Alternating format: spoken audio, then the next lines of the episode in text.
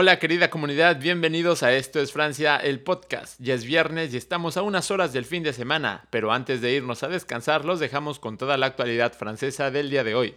Esta es la primera vez desde finales de agosto de 2020 el número de casos nuevos diarios basados en el promedio de 7 días ha vuelto a bajar por debajo de la marca de 5.000. Se cruzó la barra simbólica de los 5 millones de residentes de Ile-de-France, la región de París, que recibieron al menos una dosis de vacuna. Finalmente, la región tiene un número importante de dosis, tanto así que varios miles de espacios disponibles en las próximas semanas aún no han encontrado un candidato, así que si nos escuchan por aquí, no duden en tomar una cita.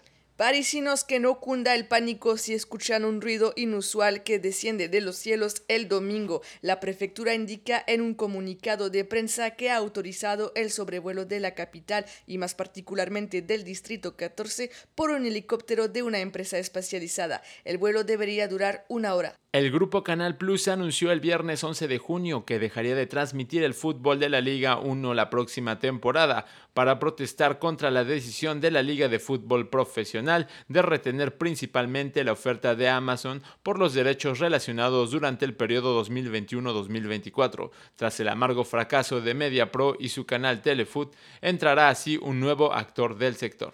La falla de los números de emergencia se debe a un mal funcionamiento del software, según la investigación interna de Orange. Un total de 11.800 llamadas o el 11% del total no se enrutaron a los servicios de emergencia. Ahora sí tienen toda la actualidad del día de hoy. Les recordamos que si quieren más actualidad y recomendaciones, todos los lunes en YouTube sale el Prime de Esto es Francia TV con más noticias. Mientras tanto, nos vemos el domingo con un nuevo episodio de el podcast de la cultura francesa en unos minutos. Buen fin de semana a todos.